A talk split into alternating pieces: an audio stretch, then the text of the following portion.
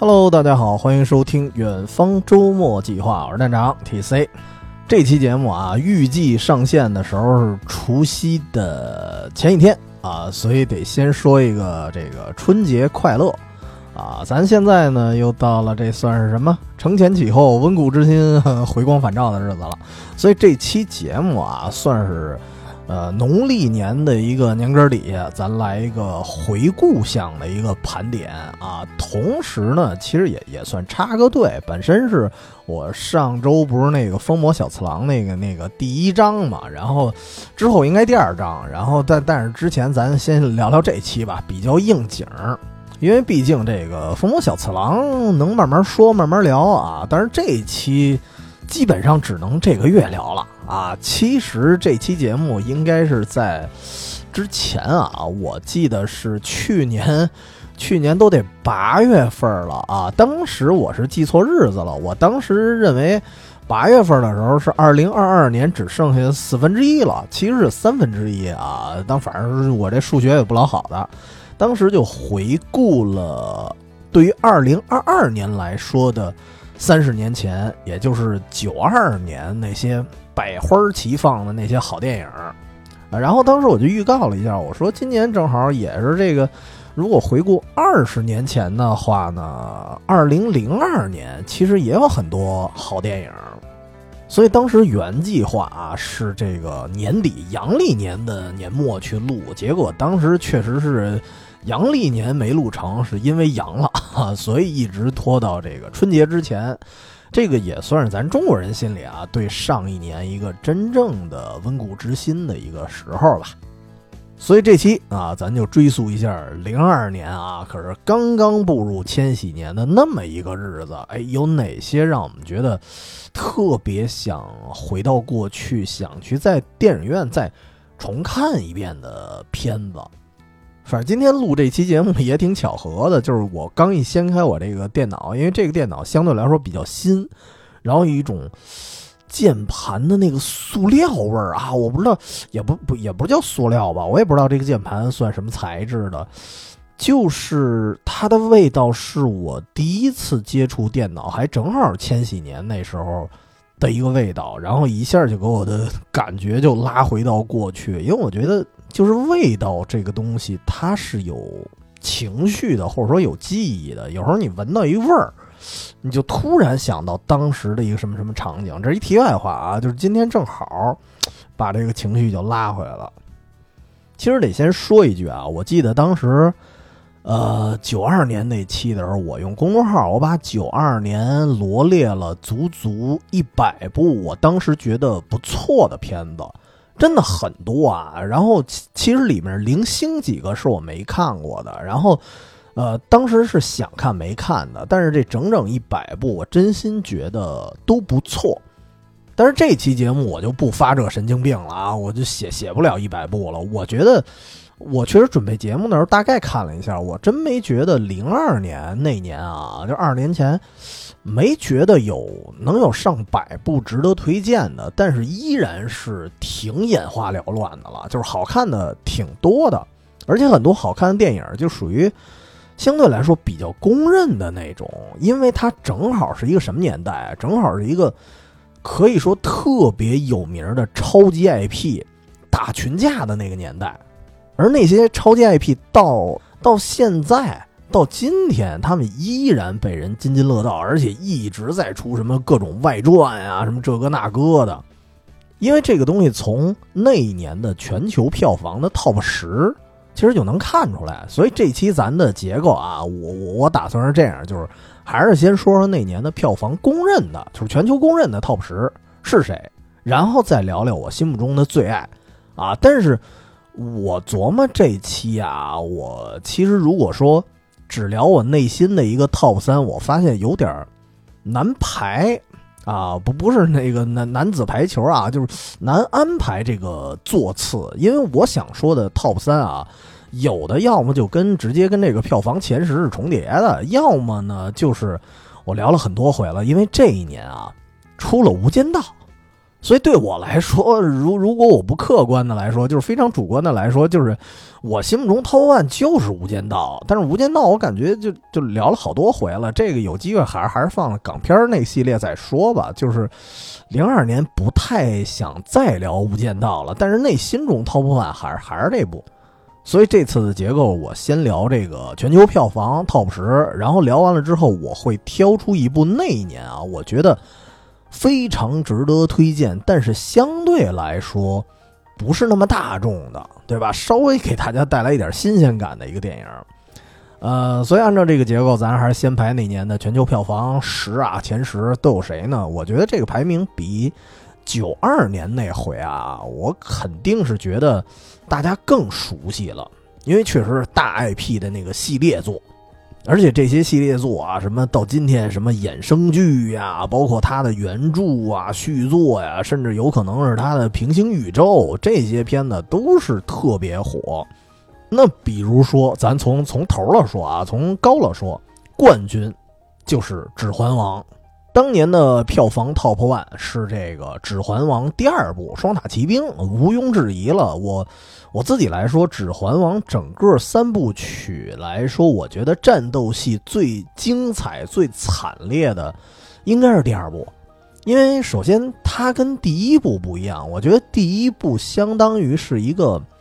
大冒险的开启。然后这些人物啊、背景啊，他刚刚的给你铺垫起来，所以里面的一些战斗戏，我还觉得有一点偏那种游击战那种，还不是真正的大场面。然后到了第二部，就是看之前啊，我对第二部其实还没那么大的预期，我对《双塔奇兵》其实没那么大预期，我以为可能就延续第一部，因为我不知道他会怎么讲。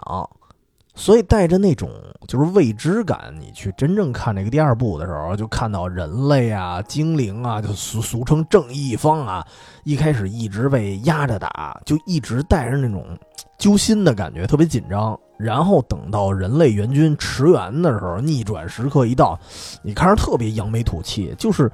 他整个第二部这个双塔奇兵这一部，当时看的时候就一直是心情随着这个剧情跌宕起伏。特别激动，然后到了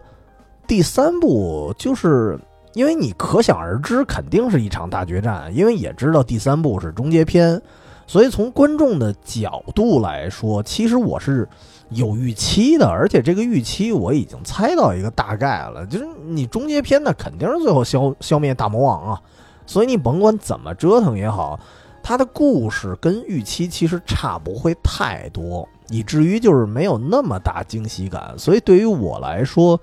指环王》三部曲怎么想都都是觉得第二部是最经典的。那么这个是亚军啊，那那这个是冠军。那说亚军，哎，还是大 IP 啊，就是大 IP 混战嘛。亚军是《哈利波特与密室》啊，后面排名包括什么《零零七》啊、《星战》啊、《黑衣人》啊，待会儿再说啊，全都是大 IP。但是如果说，呃，怎么说呢？魔幻电影在那个时代啊，就是双雄并立，那肯定就是《哈利波特》和《指环王》了，正好一个冠军，一个亚军，全球票房排头兵。而且对我来说，因为我之前录过这个《哈利波特》的节目，就是不得不说啊，整个《哈利波特》系列，无论是电影还是原著，我个人来说，我最喜欢的一部就是《哈利波特与密室》了，因为它比。别的集数，我的感觉啊，它更悬疑，因为它本来就，因为我我我个人来说，我本来就喜欢推理小说，然后它那个故事又偏悬疑。其实你要细看的话，你觉得《哈利波特》，如果你没被剧透的情况下，就密室这一部特别像一个推理小说，而且是带一种涉及到英国校园的那种都市传说的推理小说。那包括什么厕所里的女鬼啊？什么管道里藏着某某生物啊？就当时看的时候很刺激，而且它不像就是后几集，后几集就开始展开那种大的剧情了、大方向、大故事背景了。就是这一部密室啊，相当于是哈利波特的也是第二部，然后我觉得它有一点像整个故事走向的一个分水岭，因为到了阿兹卡潘的囚徒，到后面就开始出现大量的主线人物了，然后你。你就有一点开始打主线任务了，但是前两部从魔法石到密室的时候，你还感觉虽然跟主线任务相关，但是他们还保留了一点孩子气，还是在校园里探索的一个阶段，就是还还没接触社会呢。所以整个故事来说，我觉得它又像是一个分水岭，再加上它剧情的这种悬疑感啊，引人入胜，所以我觉得当年来讲，亚军应该当之无愧吧。那么咱说老三啊，季军。以前也聊过啊，就是蜘蛛侠呀，而且是托比马奎尔版本的老蜘蛛侠呀，而且是第一部。虽然更古早啊，应该也有蜘蛛侠的什么电影，但是最经典的就是近代啊，也不叫近代，应该叫现代最经典的蜘蛛侠系列最早的一个经典三部曲，那就是从这一部开始的。我相信应该有很多人其实喜欢蜘蛛侠也是从那时候开始的吧，就可能小时候可能看过蜘蛛人儿啊那动画片儿，但是真正喜欢上蜘蛛侠应该是从这一部。就是我在那个荷兰弟那个蜘蛛侠第三部，就是那个仨仨蜘蛛侠同框那部，我上映之前当时不是聊了一个预热节目嘛，就是我对于那部的期待。就是希望托比马奎尔能回归啊，结果真的回来了啊！就那部，咱剧情放一边啊，只要人回来了，我就满分啊，就无脑满分了。对，就就跟网上那种的特招人恨那句话叫什么来着啊？咱们抛开事实不说啊，但是我对于那部电影的评价真的是就抛开事实不说啊，我只看情怀，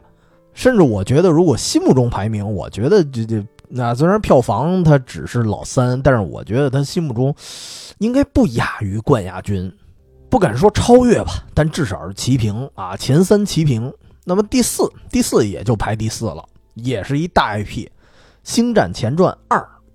好像我节目好像从来没聊过星战啊，就是反正我自己评价一下，就是我觉得星战系列能让我觉得好看的，因为后头乱糟糟的，就包括后三部曲，就是那什么，就是那个天行者卢克都都死了，都老了的那部，那那三部啊，我确实觉得挺没劲的。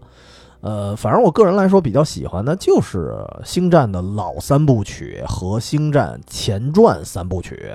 其实，如果你细看啊，当年的前传和正传在细节上，它是有很多这个逻辑冲突的。但是从大背景来说，就就甭甭抠哧那么多细节，它已经算是一个不错的闭环了。就是反正当时看完的感觉，觉得达斯维达，也就是黑武士，他从六部来看啊，他才是一个真正的主角儿他才是一个完整的一个人生，就是。最后就就回到了一个主题，就是他为原力带来了平衡，其实而不是卢克，而是黑武士。所以其实它已经是一闭环的时候，你再拍前几年那个三部曲啊，什么卢克呀，那韩索罗都被剧情杀了，就那三部确实有点狗尾续貂了，而且那个剧情也没讲出什么新意来。所以如果抛开就是星战的原版三部曲来说，其实。零二年的时候啊，当时正好《星战前传》的二，在那个前后整个出的《星战前传》三部曲，可以说是给星战系列带来了一个第二巅峰期吧。那么到第五，第五依然是一个还在重拍的大 IP，但是，呃，重拍的不咋地啊。这个 IP 呢，就是《黑衣人二》啊，但但是这个 IP 是黑衣人，然后当时。呃，零二年的全球票房第五是《黑衣人二》，这部是真的超好看，就是我觉得比第一部《黑衣人》好看，因为第一部是打开了一个黑衣人的世界观，就是让你觉得啊，外星人无处不在，而且非常无缝连接的，他生活在我们身边，所以当时看着有一种确实大开眼界的感觉。然后第一部结尾呢，相当于是那个那主角儿啊，主角儿就是算男二吧，就是汤米·李·琼斯演的那个 K 啊，老 K 老头退休了，然后消除记忆归隐田园，看着有点伤感。但是到了二呢，算是重新回归，而且回归之后，你发现。他就算被消除记忆，这个老 K 他留着一个后手，然后他私藏了一批武器，就是他重新拿起枪的时候，你真的感觉姜还是老的辣，而且看得很很热血。而且确实是，就是你只看一那个结尾的话，你从来没想过会出现二，而且也没想到黑衣人的二这个老 K 能重现江湖。然后黑衣人系列其实如果还按照汤米琼斯和这个老黑叫什么来着？啊，威尔史密斯，如果按他们俩主角来说的话，一共其实拍了三部。再往后呢，就啊一步不如一步了。所以其实不得不说啊，就是正好聊到这五个 IP 的时候，就是你感觉啊，从咱从两千零二年往前倒，它一直都是一个创造 IP 的时代。但是呢，你现在来说，其实特别像一个在。消耗 IP 的时代，什么就是你看雷神那哥们儿那演的那黑衣人，我觉得，就我倒不觉得他是烂片儿，但是我就觉得一般，就是就是在这个大世界观的背景下，我真没觉得他有多烂，就是看着挺好玩的爆米花电影。但是，但是我觉得可能就是在老 IP 的那个光辉下，我还能看得下去，它已经没有什么新鲜感了。因为毕竟当年让人迷恋黑衣人的感觉，是因为这个天马行空的那种对外星人的想象。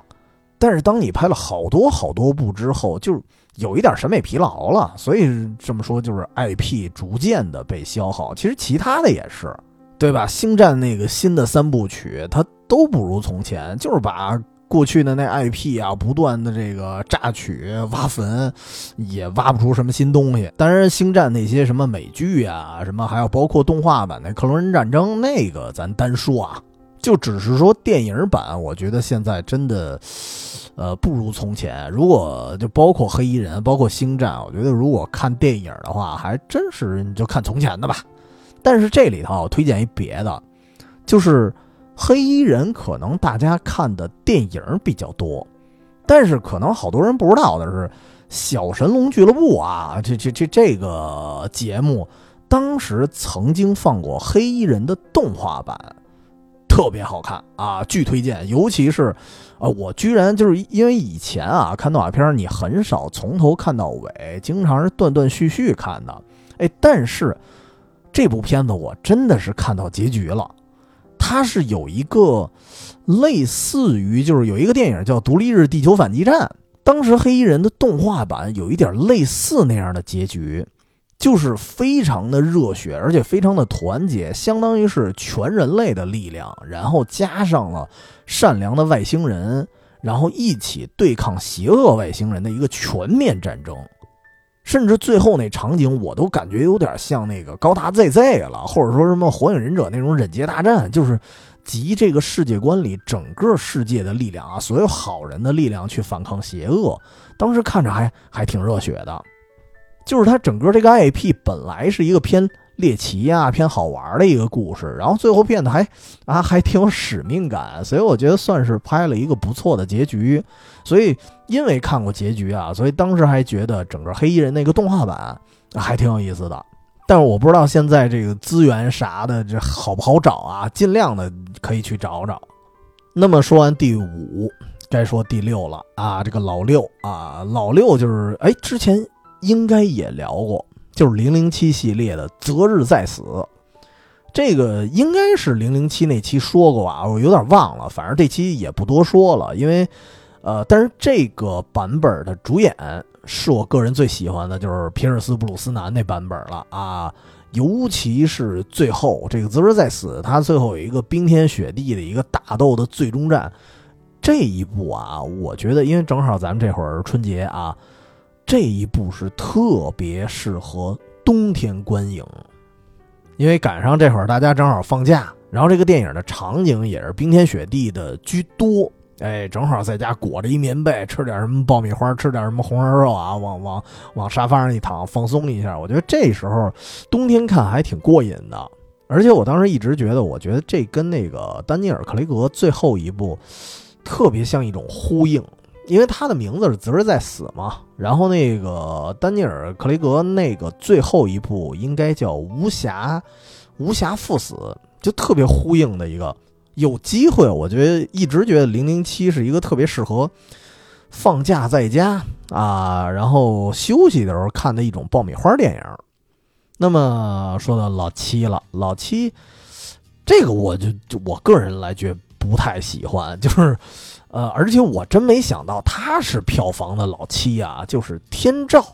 就是一一开始我真是觉得，我以为啊这个电影不是很大众。而且我身边貌似就是跟前面这几部，你想《零零七》呀、什么黑衣人啊、什么什么《指环王》，这都大 IP，就基本上你没看过也知道。但是我觉得《天照》这部电影，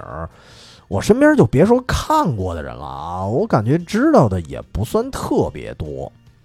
这个电影呢是梅尔吉布森啊演的，就是《勇敢的心》那位，当然岁数有点大了。然后导演呢是印度那个奈特沙马兰，然后这个导演我就感觉他的发挥啊属于这种六脉神剑，你知道吧？就是时好时坏那种。他原来是拍《第六感》出名了，然后其实他拍过很多什么惊悚片但是多数的评价一般。然后《天照》就属于挺一般的那种，就是一般中的一般的那个。就是我觉得这个片子。比较有意思就在于它的噱头，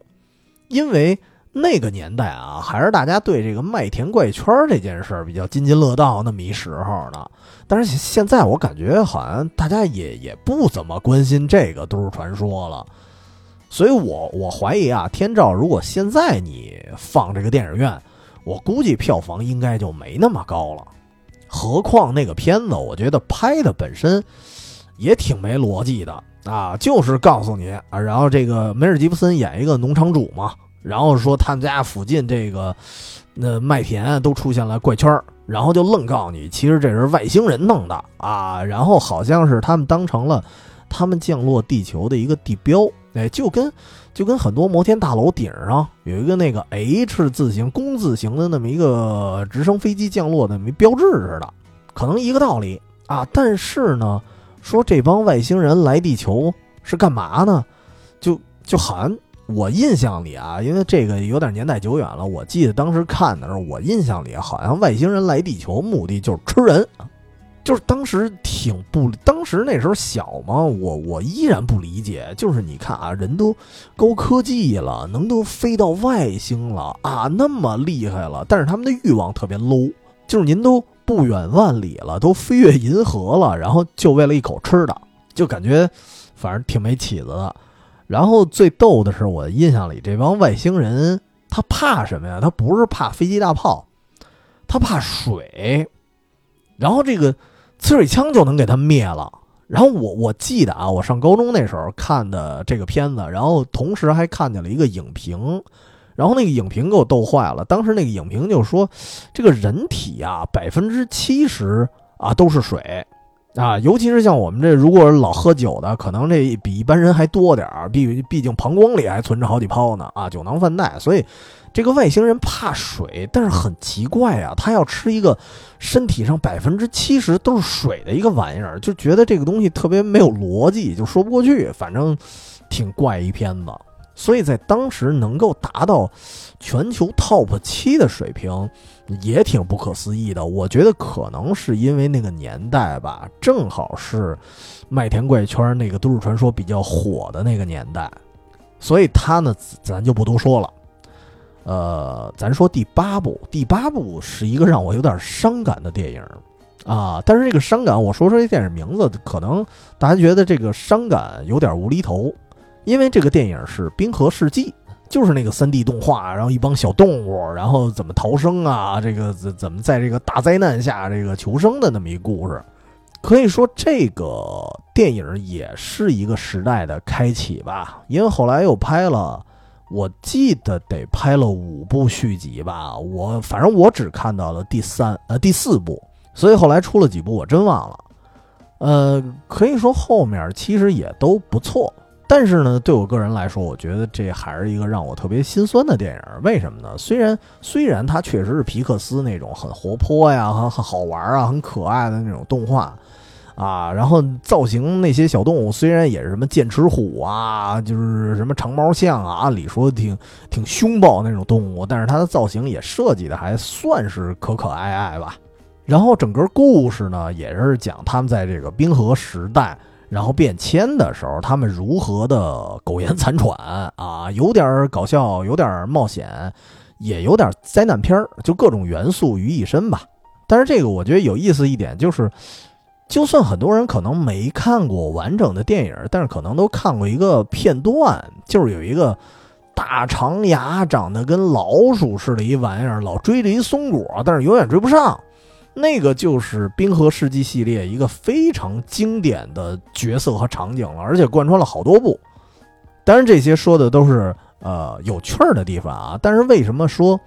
我觉得还是有一点心酸啊，有点难受。看这个片子，就是。因为如果从真正的历史来看啊，其实那些个动物它都灭亡了，对吧？随便咱去一什么古生物什么博物馆，你看那琳琅满目的骨头架子啊，或者就就算不去博物馆，咱也知道那些动物它它灭亡是定数。所以这个片子有一种给我一种感觉，就是不管它拍的多好玩，你都知道最终等待他们的其实还是末日。我当时甚至觉得。就这帮主角们，他们现在这种搞笑的场景，无非就是末日前的一种狂欢。所以，我我承认我肯定是想多了啊。但是，有时候我就特别容易把这种带有历史题材的这种片子带进现实中去看，然后就觉得有点啊悲从中来了。而且，这个从个人来讲，我真的是巧了，几乎看每一部的时候。就是不同的时间、不同年代，我看的啊，就是每一部的时候，都正好赶上我当时比较焦虑的时候，所以现在让我回想这个系列，其实不知道为什么，就是心里还是特别不是滋味的那种感受，就是回忆不是很美好。所以我不知道这个东西就就是有点个人化了啊，我不知道有没有大家有同感的，就是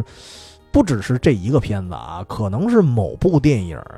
当你当年第一次看的时候。你当时如果处于一个喜悦或者悲伤的情绪啊，不是因为这个电影啊，就是就是当时你自身处于什么样的一个心理状况。但是很多年后啊，如果你再重看这个电影的时候，你最初看这个电影的时候是什么心情，然后当时那种心情就会立马又浮现出来。反正我就是这样，所以这个《冰河世纪》系列，我是打算啊，录完这期节目我再去。重看一下啊，自虐一下。说夸张一点，就是我猜我重新看的时候，我真的觉得我可能会把自己看哭了那种啊。所以这个咱先不聊太多。第九名，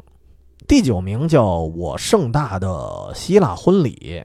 这可能我觉得听过的人多，但是看过的人少吧。我猜啊，其实前八部除了天照啊，我觉得都算是有一点大 IP 了。那天照也算是一个都市传说的一个重磅 IP，但是这个片子就是我盛大的希腊婚礼，这绝对是少数派。呃，我个人觉得这片子还拍的挺有意思的，因为它整体的氛围属于轻松幽默啊，那种有点像。前几年那个什么俄罗斯女婿那种，忘了名字了啊，就是有一电影是当时还有两两个版本，一个是美国版，一个是咱这个中国版，都是一个小青年然后娶了一个俄罗斯媳妇儿，然后被这个战斗民族的老丈人各种刁难那么一故事。它里头有各种文化冲突，然后也有一一些比较玩梗的那种文化偏见。这个希腊婚礼当时也是这么一个类似的剧情啊，也是一个我记得主角是一老师吧还是什么来着，然后跟这个希腊一女孩结婚啊，在这个过程中，然后这个希腊的家庭有一些这习俗那习俗啊，也会有一些偏见，然后会发生一些算是冲突吧，只不过我觉得冲突性它没有就是俄罗斯的那个版本那么强。而且整个片子也没有那么多对希腊家庭的一个刻板印象，反而有一种就是宗教啊、文化上的一些小知识的感觉。整体我觉得它还算偏轻松搞笑那种。所以这部电影我其实还比较能理解为什么他说是当年的票房第九，就是你比起刚才啊前八那些片子都是有点偏什么战争片啊、动作片啊，然后而且那些片子都。有一点紧张，有点激烈。你去看的时候，哪怕是《哈利波特与密室》，其实也是带着很紧张的情绪去看的。但是这个片子，我觉得一方面可能有一些现实意义，然后也是看完了那些倍儿激烈的电影之后，换换脑子，其实这片子本来啊，当时是小成本、小制作，然后那那里的演员啊，就是这片子里的主演，别说当年了，到现在也没名儿。所以他，我觉得可能是因为他更贴近现实的一些小美好、小细节，所以我觉得他是靠这种更生活化的一种内容吧，然后夺得了当时的全球票房第九，而且当时是北美票房的第五，绝对是当年的黑马了。然后最后第十啊，又回到了一个比较紧张刺激的一个电影了，就是斯皮尔伯格的《少数派报告》。我记得我是类似，应该是在中央六看的，都后来了。原著其实很有名，菲利普 ·K· 迪克啊，包括什么《银翼杀手》啊，然后包括阿诺德那个就是火星那个电影啊，《全面回忆》。其实我们小时候管那叫《魔鬼总动员》，这些都是跟菲利普 ·K· 迪克那个小说改编的。然后《少数派报告》其实也是啊。可以多说一句，这个片子啊，我是比较喜欢这个《少数派报告》它的设定，就是说，在这个未来啊，一个人如果说未来会犯罪啊，有这种趋势，然后呢，就有三个所谓这种啊能开天眼的这个能力的所谓的先知，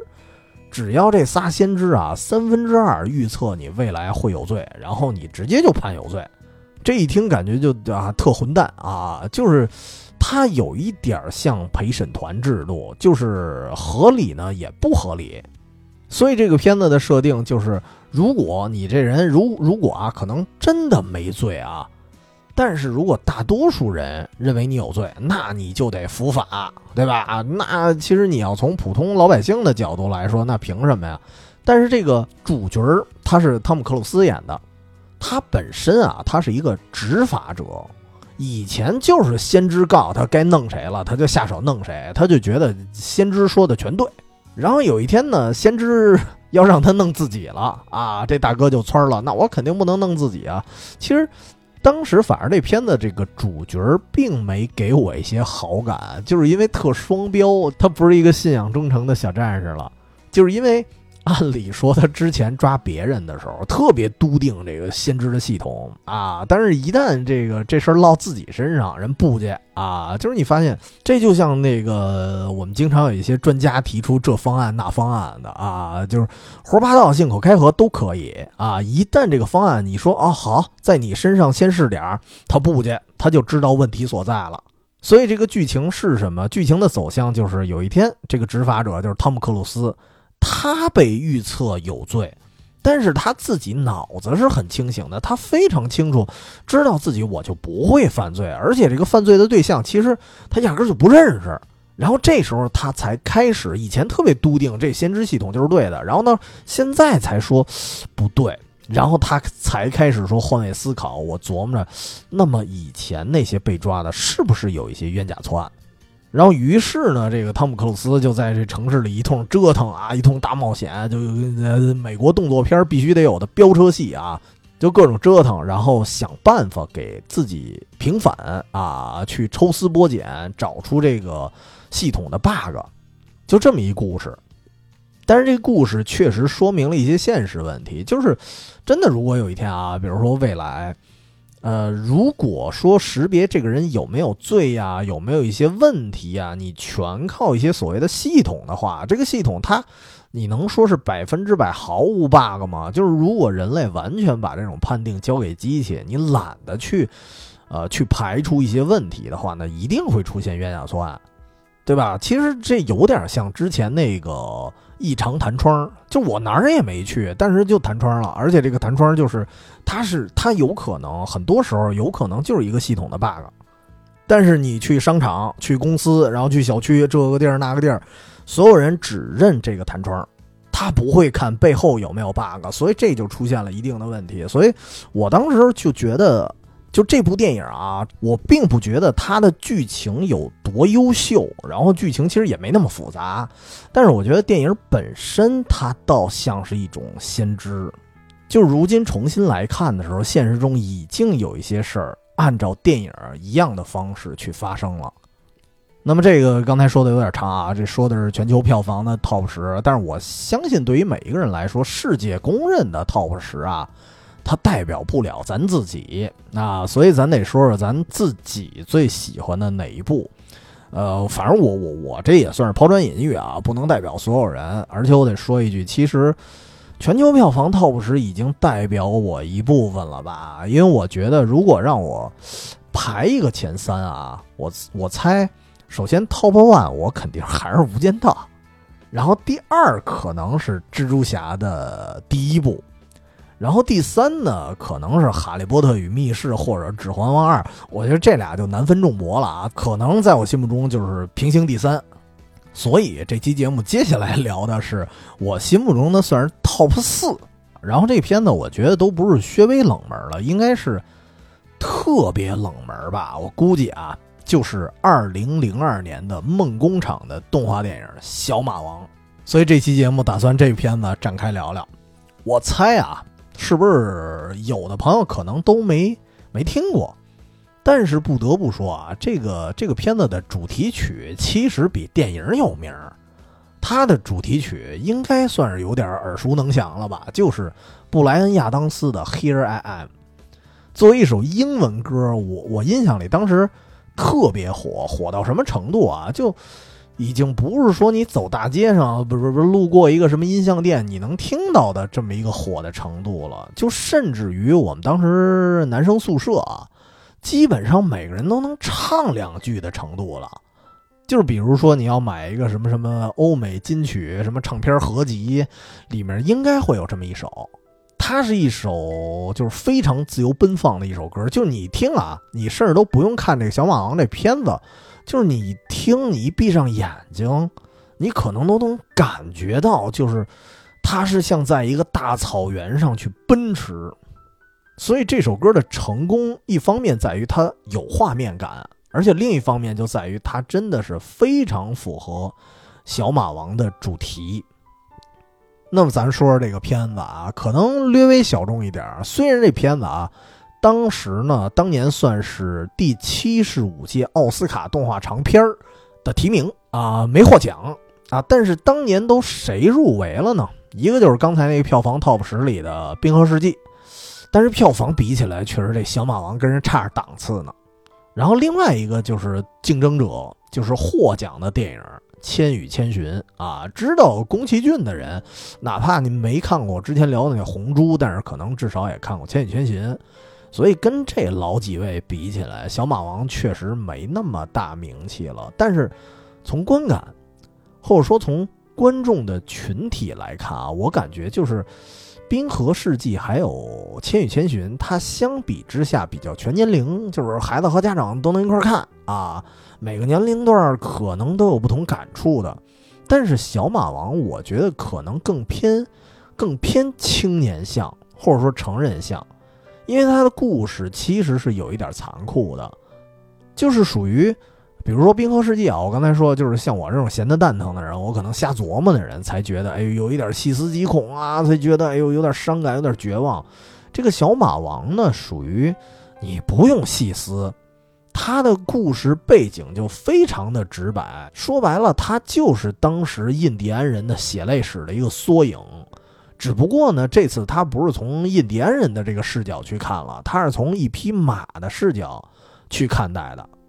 咱大概说一下这故事啊，但其实我还是希望就是听到这儿，您咔把节目一停，就直接看电影去。看完电影咱再说。但是我还是先说一下故事。他这故事主视角是一匹能跑能颠儿啊、迅如闪电、野性十足的那么一个烈马。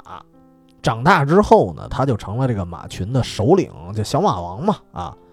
平时呢，就带着这个族群啊，在这个大草原上就各种的撒欢儿啊，享受自由。直到有一天啊，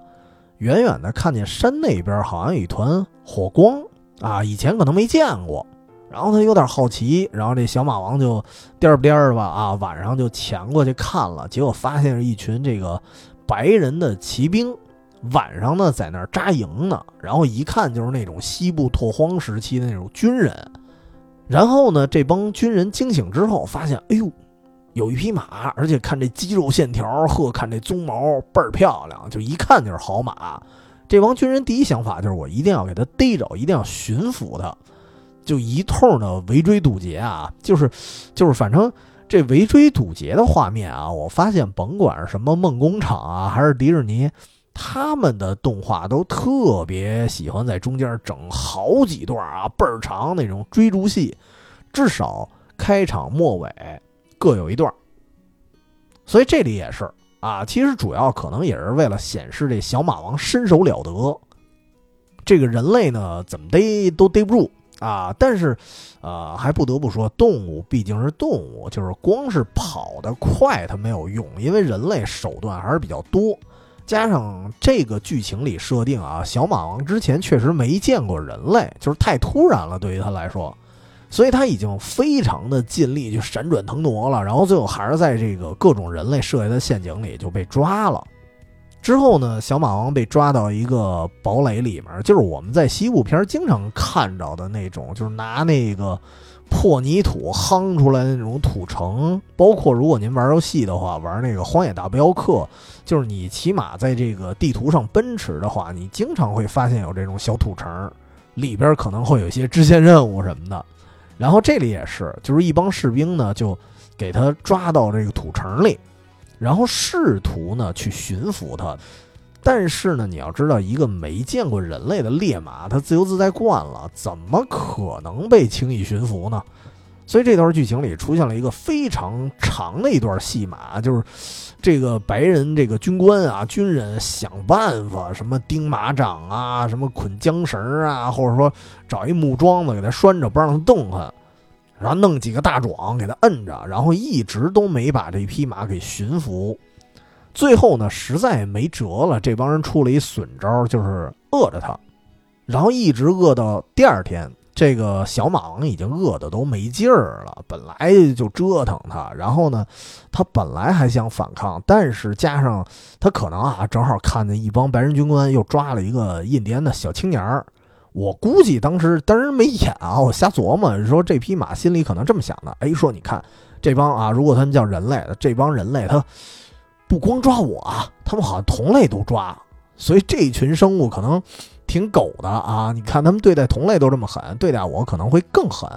所以其实再加上他饿的已经双腿发抖了，然后确实已经造成这个小马王就无力反抗。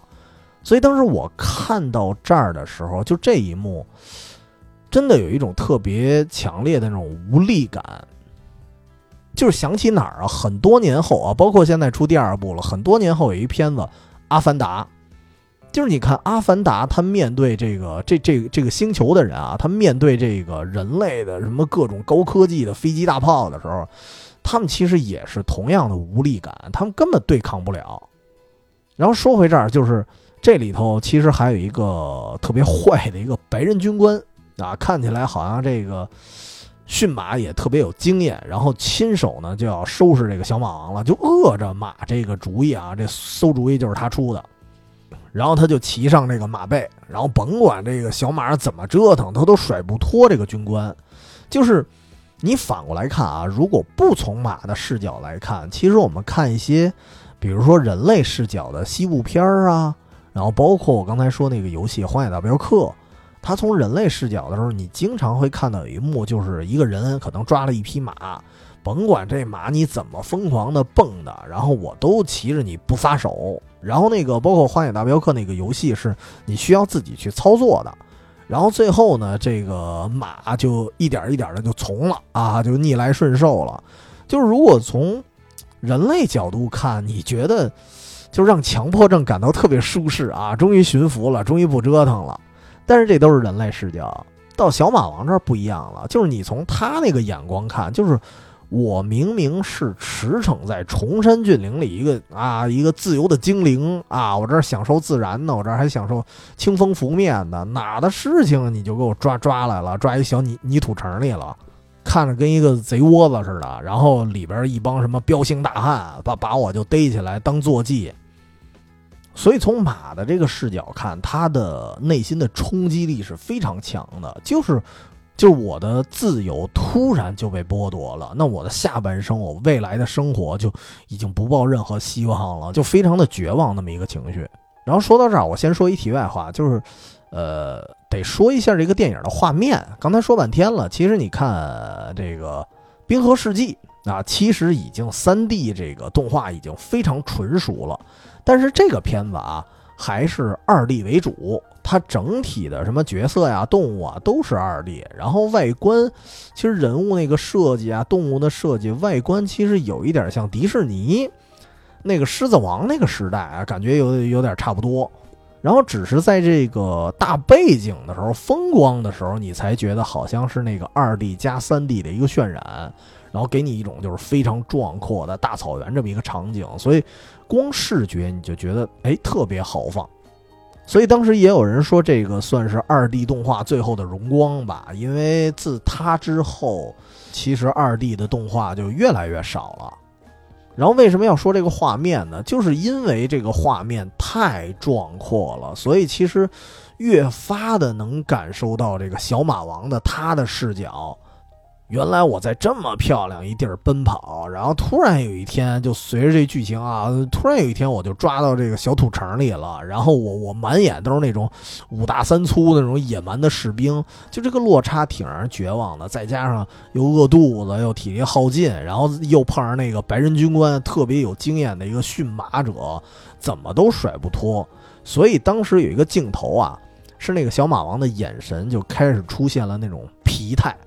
就开始出现了那种放弃的眼神，就包括旁边那些军马，就是已经被驯服过的军马。一开始，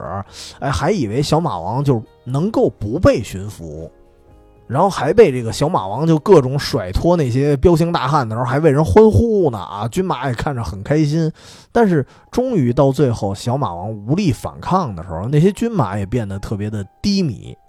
就这个事儿，其实是。那如果抛开动画，在真实世界，它它就是现实啊！因为在人类面前，动物真的是没法抵抗的。再烈的马，它最终的命运就是屈服，然后被人类给统治。如果不想被人类统治怎么办呢？我再说一题外话啊，就是我还真见过有这么一个案例，但是事儿不知道真的假的。就是我都是挺小的时候看的一个类似于画报。啊，现在可能大家没有这画报这概念了，就是连环画组成的那种，啊杂志，但是也里面也有大量的文字啊，它还不是纯那个漫画杂志，它是算是画报。当时有一个故事，号称是真事儿，也是讲美国西部，说一帮人发现一个黝黑锃亮的一个骏马，想给它驯服。这个故事跟小马王其实前半段差不多，但是无论怎么着呢，都抓不着它。所以人类就是有一点无所不用其极啊，就一帮人追着那马，各种堵截，甚至拿这个母马去勾搭它，然后各种方式一直逮不着，直到有一次呢，就真的给这个这个黑骏马逼到了一个悬崖边上。哎，这次你没地儿跑了吧？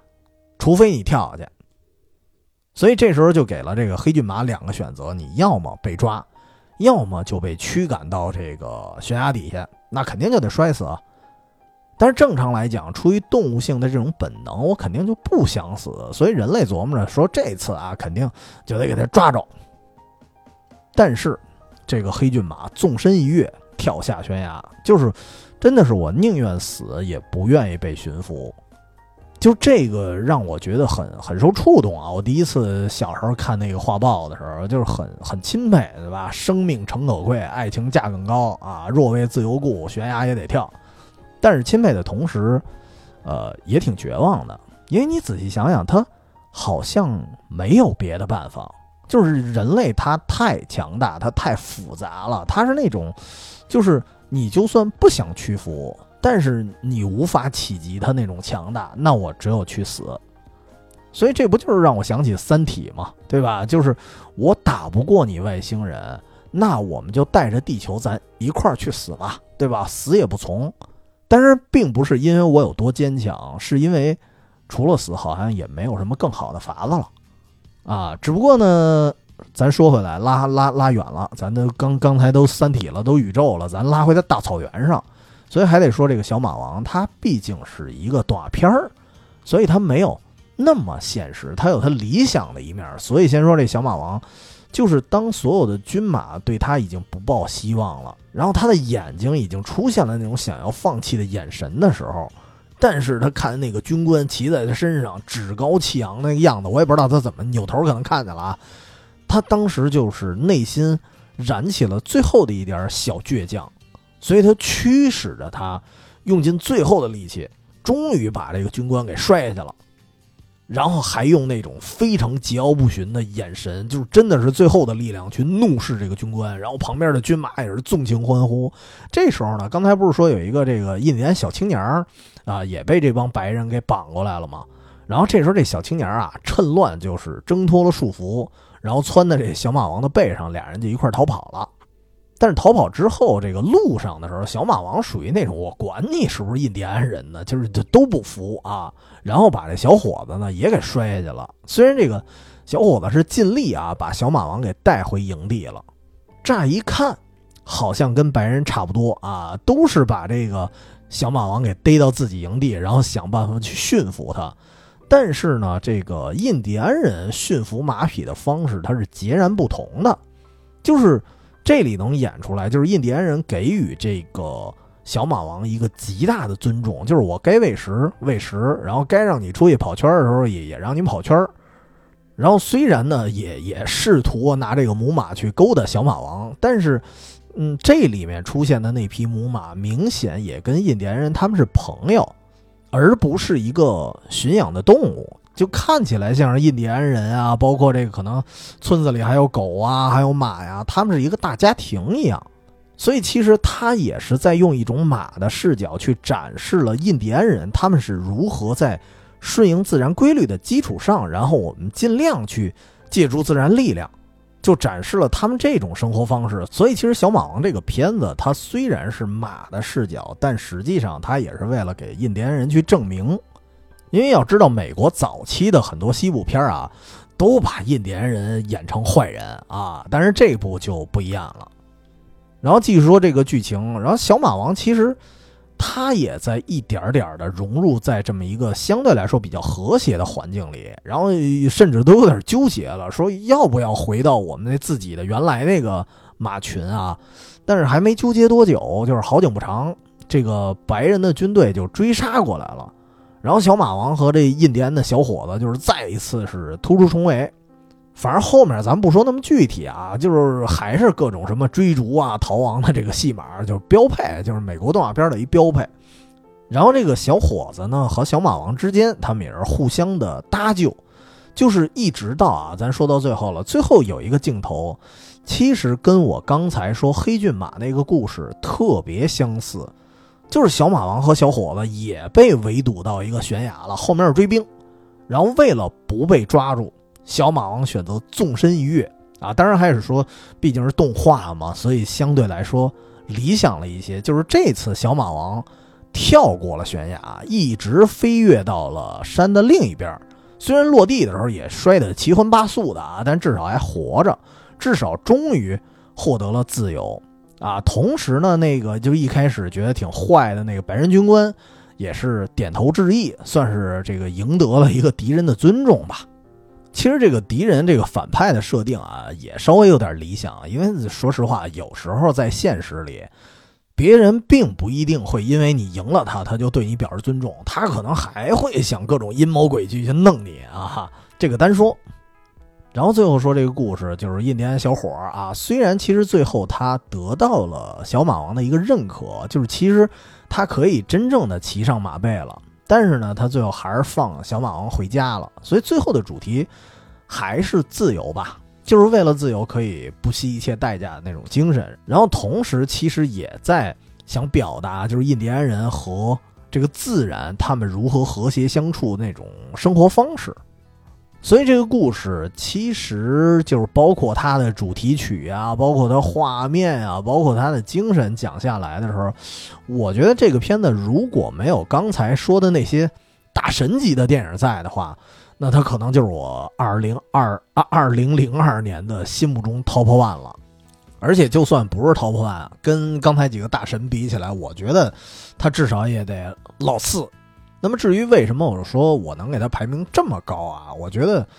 啊，刚才也说了几个什么，光直观咱来看就挺震撼的。整个大草原的那风光，你看着就特别的气势磅礴。虽然是动画，然后另外一个就是，啊，真的得说主题曲，这个 Here I Am，我感觉跟这个片子实在是太配了。当然，因为版权原因啊，我们没法在这个节目里放，大家可以就是哎自行放一下这个歌，然后再听节目。其实得说啊，布莱恩·亚当斯啊，给这个电影配了好几首歌。但是呢，其他的印象都不是特别深，真的是只有这首，它最符合主题了，就是会给我一种，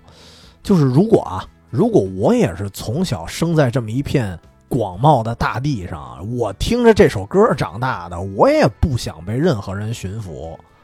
所以这个音乐，我觉得它特别能体现这个小马王他的一种心境。实际上，你感觉更像一个这这匹马的一个独白似的。就是我去对比一下，我当时还真对比了一下，比如说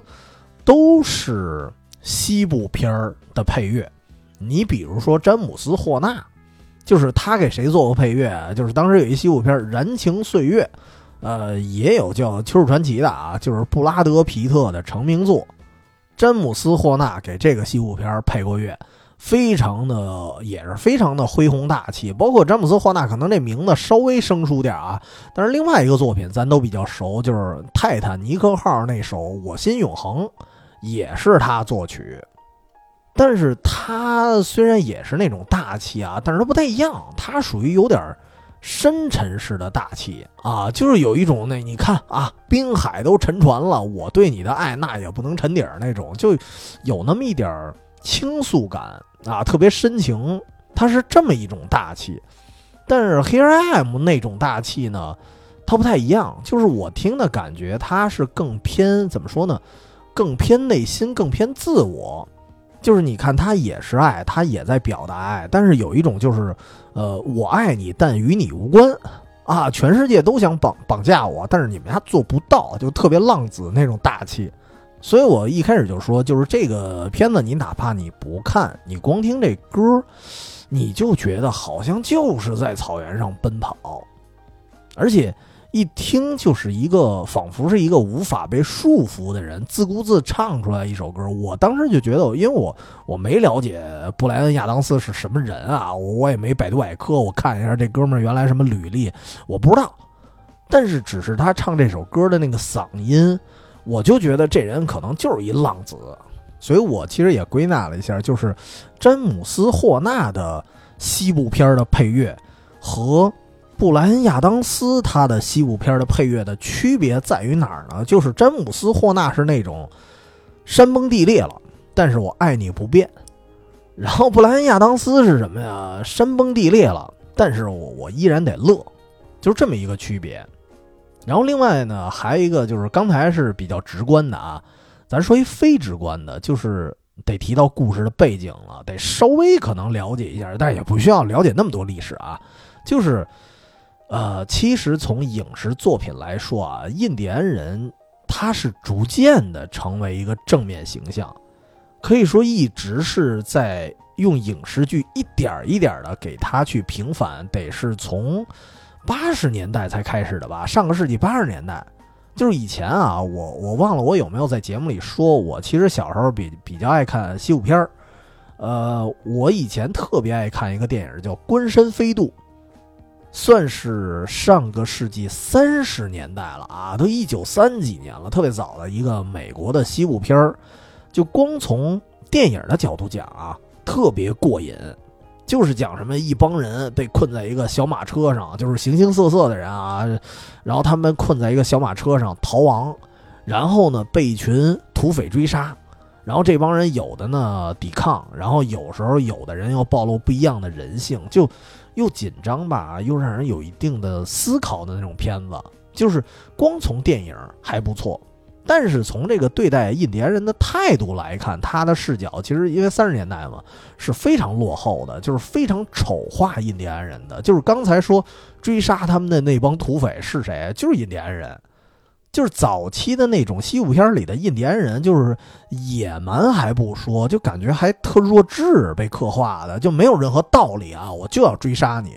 而且他们那个叫唤就那哇哇哇哇，就就就特别吓人，特别恐怖那种。所以那个是早期的标配的那种丑化版的印第安人。但实际上啊，你要按事实、按历史来讲，其实正相反，被追杀的才是印第安人。因为我记得当时是说一些细节，你说白人在西部拓荒的时候，甚至都有那种所谓的悬赏，不光杀印第安的成年人，杀他们的婴儿、杀他们的孩子，都奖赏多少多少钱的。所以在他们的法律里，当时的印第安人和野狼跟野兽他们是无异的。所以在当时的历史，真的是有几百万啊，至少几百万印第安人是被屠杀的，非常残忍。但是在这个美国电影里。反而把他描述成疯子、杀人犯、大山贼。就算中途有些许的一些西部片把印第安人当成了正面形象，但是，呃，要么就是配角啊，要么就是把这种反正白人的那种残忍，他是弱化不提的。真正开始平反啊，比较比较多的开始讽刺白人的，我印象里比较明显的是这个凯文科斯特纳的《与狼共舞》。那么，小马王其实也是这类电影的一个一个传承吧。虽然他演的是一匹马，虽然主题是是自由，但是他从侧面也在看出白人是如何对待印第安人的，包括甚至那片土地的其他生物，他们都非常残酷的去猎杀。就拿刚才那个就是坏军官来说，其实电影也是，因为毕竟这个还是动画片，可能稍微童话一些了。其实，如果放在现实里啊，就是他肯定是那种我得不到我就毁灭你。你不是从悬崖上跳过去了吗？我趁你摔那儿，我肯定指挥手下就乱枪给你打死了。这才是现实。所以，小马王属于那种就是直观上啊，你感受的可能是自由，但实际上内核里你感受的是那种被侵略时候的那种抵抗和无奈。不过得说，其实这种题材后来啊，就是在小马王前后啊，从八十年代开始之后，其实这种题材也不老少啊。包括咱得说到《阿凡达》，很多人应该看过第二部了啊。我我还没来及看，但是我感觉评价没有第一部高。但实际上，我觉得啊，我看第一部的时候，我个人评价也不是很高，因为我觉得。呃，《阿凡达》得是零九年了吧？就是它的剧情啊，其实非常老套。它主要是看画面，然后剧情就是说人类去外星殖民，然后砍人家树，对吧？杀原住民。其实这事儿不就是白人杀印第安人那点事儿吗？然后阿凡达那个星球的人，你看他做的很多事儿也是崇拜自然，对吧？然后也是各个这个部落零星的散居。然后他们的成人礼也是什么骑马或者骑鸟，这个原型其实就是印第安人，而那些所谓的地球人呢，就是当年的白人。所以你看历史上啊，那些所谓什么侵略者想侵略你的时候，无非就找那几个借口啊，就就就那么几条，什么说你们这民族落后啊，太封闭了，我帮你打开国门，帮你帮你开化。对吧？然后说你们什么原来的这个组织结构，你们都是独裁。我我们给你带来真正的民主，说白了就是我想把你们的领导人先给弄死，然后呢说你们那些信仰都是迷信啊，你们就是没信仰，对吧？你得学我们啊，这个信天主，信信基督啊，主会超度你。但是你发现他们所作所为跟教义都是冲突的，而且不光不光侵略者，其实你回到生活中啊，回到特别细小的一些生活里边。凡是要占你便宜的人，一般的用的几种方法，无非就是什么道德绑架、宗教绑架、观念绑架啊，各种绑架。所以其实我一直觉得，好像《阿凡达》就是三 D 版的小马王啊。只不过有一点不同的是，其实《阿凡达》和《与狼共舞》，他们都是呃通过一些和印第安人共处的白人，从他们的视角，你看《阿凡达》不就是那个有一个地球人，然后。啊，意识穿越到一个阿凡达身上了嘛，对吧？其实也不叫穿越吧，反正就附在一个人身上，因为他自己瘸了。但是他们的主视角还是他们白人自己，然后他们一点一点去识破白人自己人的一些谎言，其实多少还有点就是自我夸大的成分，就感觉啊，能毁灭和拯救印第安人的都是白人，就太拿自己当救世主了，就。但是小马王跟他们其实都不一样，就是他真的是纯粹的从印第安人的视角去看这件事儿，就是其实小马王他代指的就是印第安人，他不是一匹马。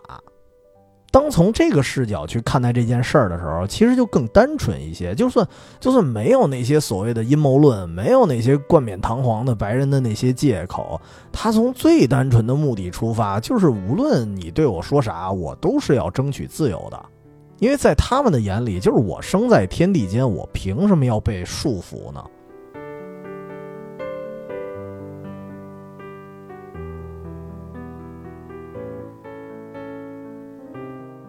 所以这个视角，我觉得是我看过的一些就是讲印第安人的故事里，到今天啊，我都觉得还是比较罕见的。所以这个片子给我的感觉就是，还还是回到一开始说的，就是他给我的感觉更加的豪迈吧，就没有那么复杂的一些争论，自由就是自由。其实有一点像我这期节目似的，就是当我选择了这部电影作为我的。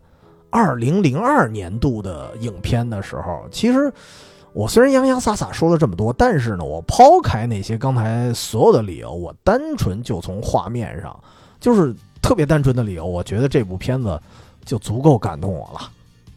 而且，如果如果不是因为录节目这个效果的话，我可以说我不需要向任何人去解释我爱这部电影的理由，因为当我看到小马王在奔驰。当我听到 Here I Am 的时候，我就是热泪盈眶，这就够了。啊，然后最后最后这个啊，说到这儿，这个节目其实感叹的有点多啊，就是赶紧收尾吧。啊，然后呃，这期节目上线应该是春节前一天。啊！但是我希望啊，我希望我有时间去剪辑，因为我最近实在是越到年前，其实越忙，甚至我连年假都废掉了，就是没来得及休。但是呢，我还是希望尽量吧，把这一期节目给剪出来，然后按时上线，然后陪伴一个大家的春节假期。那么聊这么多呢，本期就说到这儿吧。其实，哎，其实还得还得多说一句啊。二零零二年那一年啊，想说的电影还还挺多的，说不过来。你比如说，有一恐怖片我当时特别喜欢。零二年出了一部非常有文化底蕴的恐怖片就是《双瞳》。那部片子咱等等有机会吧。哎，我忘了那部片子应该是港片了还是台湾省的电影了，我我忘了哪儿拍的了。反正里面主演是梁家辉。那个片子。有机会再聊吧，本期咱就先聊到这儿。然后有什么值得推荐的周末作品，可以添加远方的全拼加 FM，这是我们的公众号，然后也有我们的加群方式，大家一起聊吧。春节快乐，争取下周见。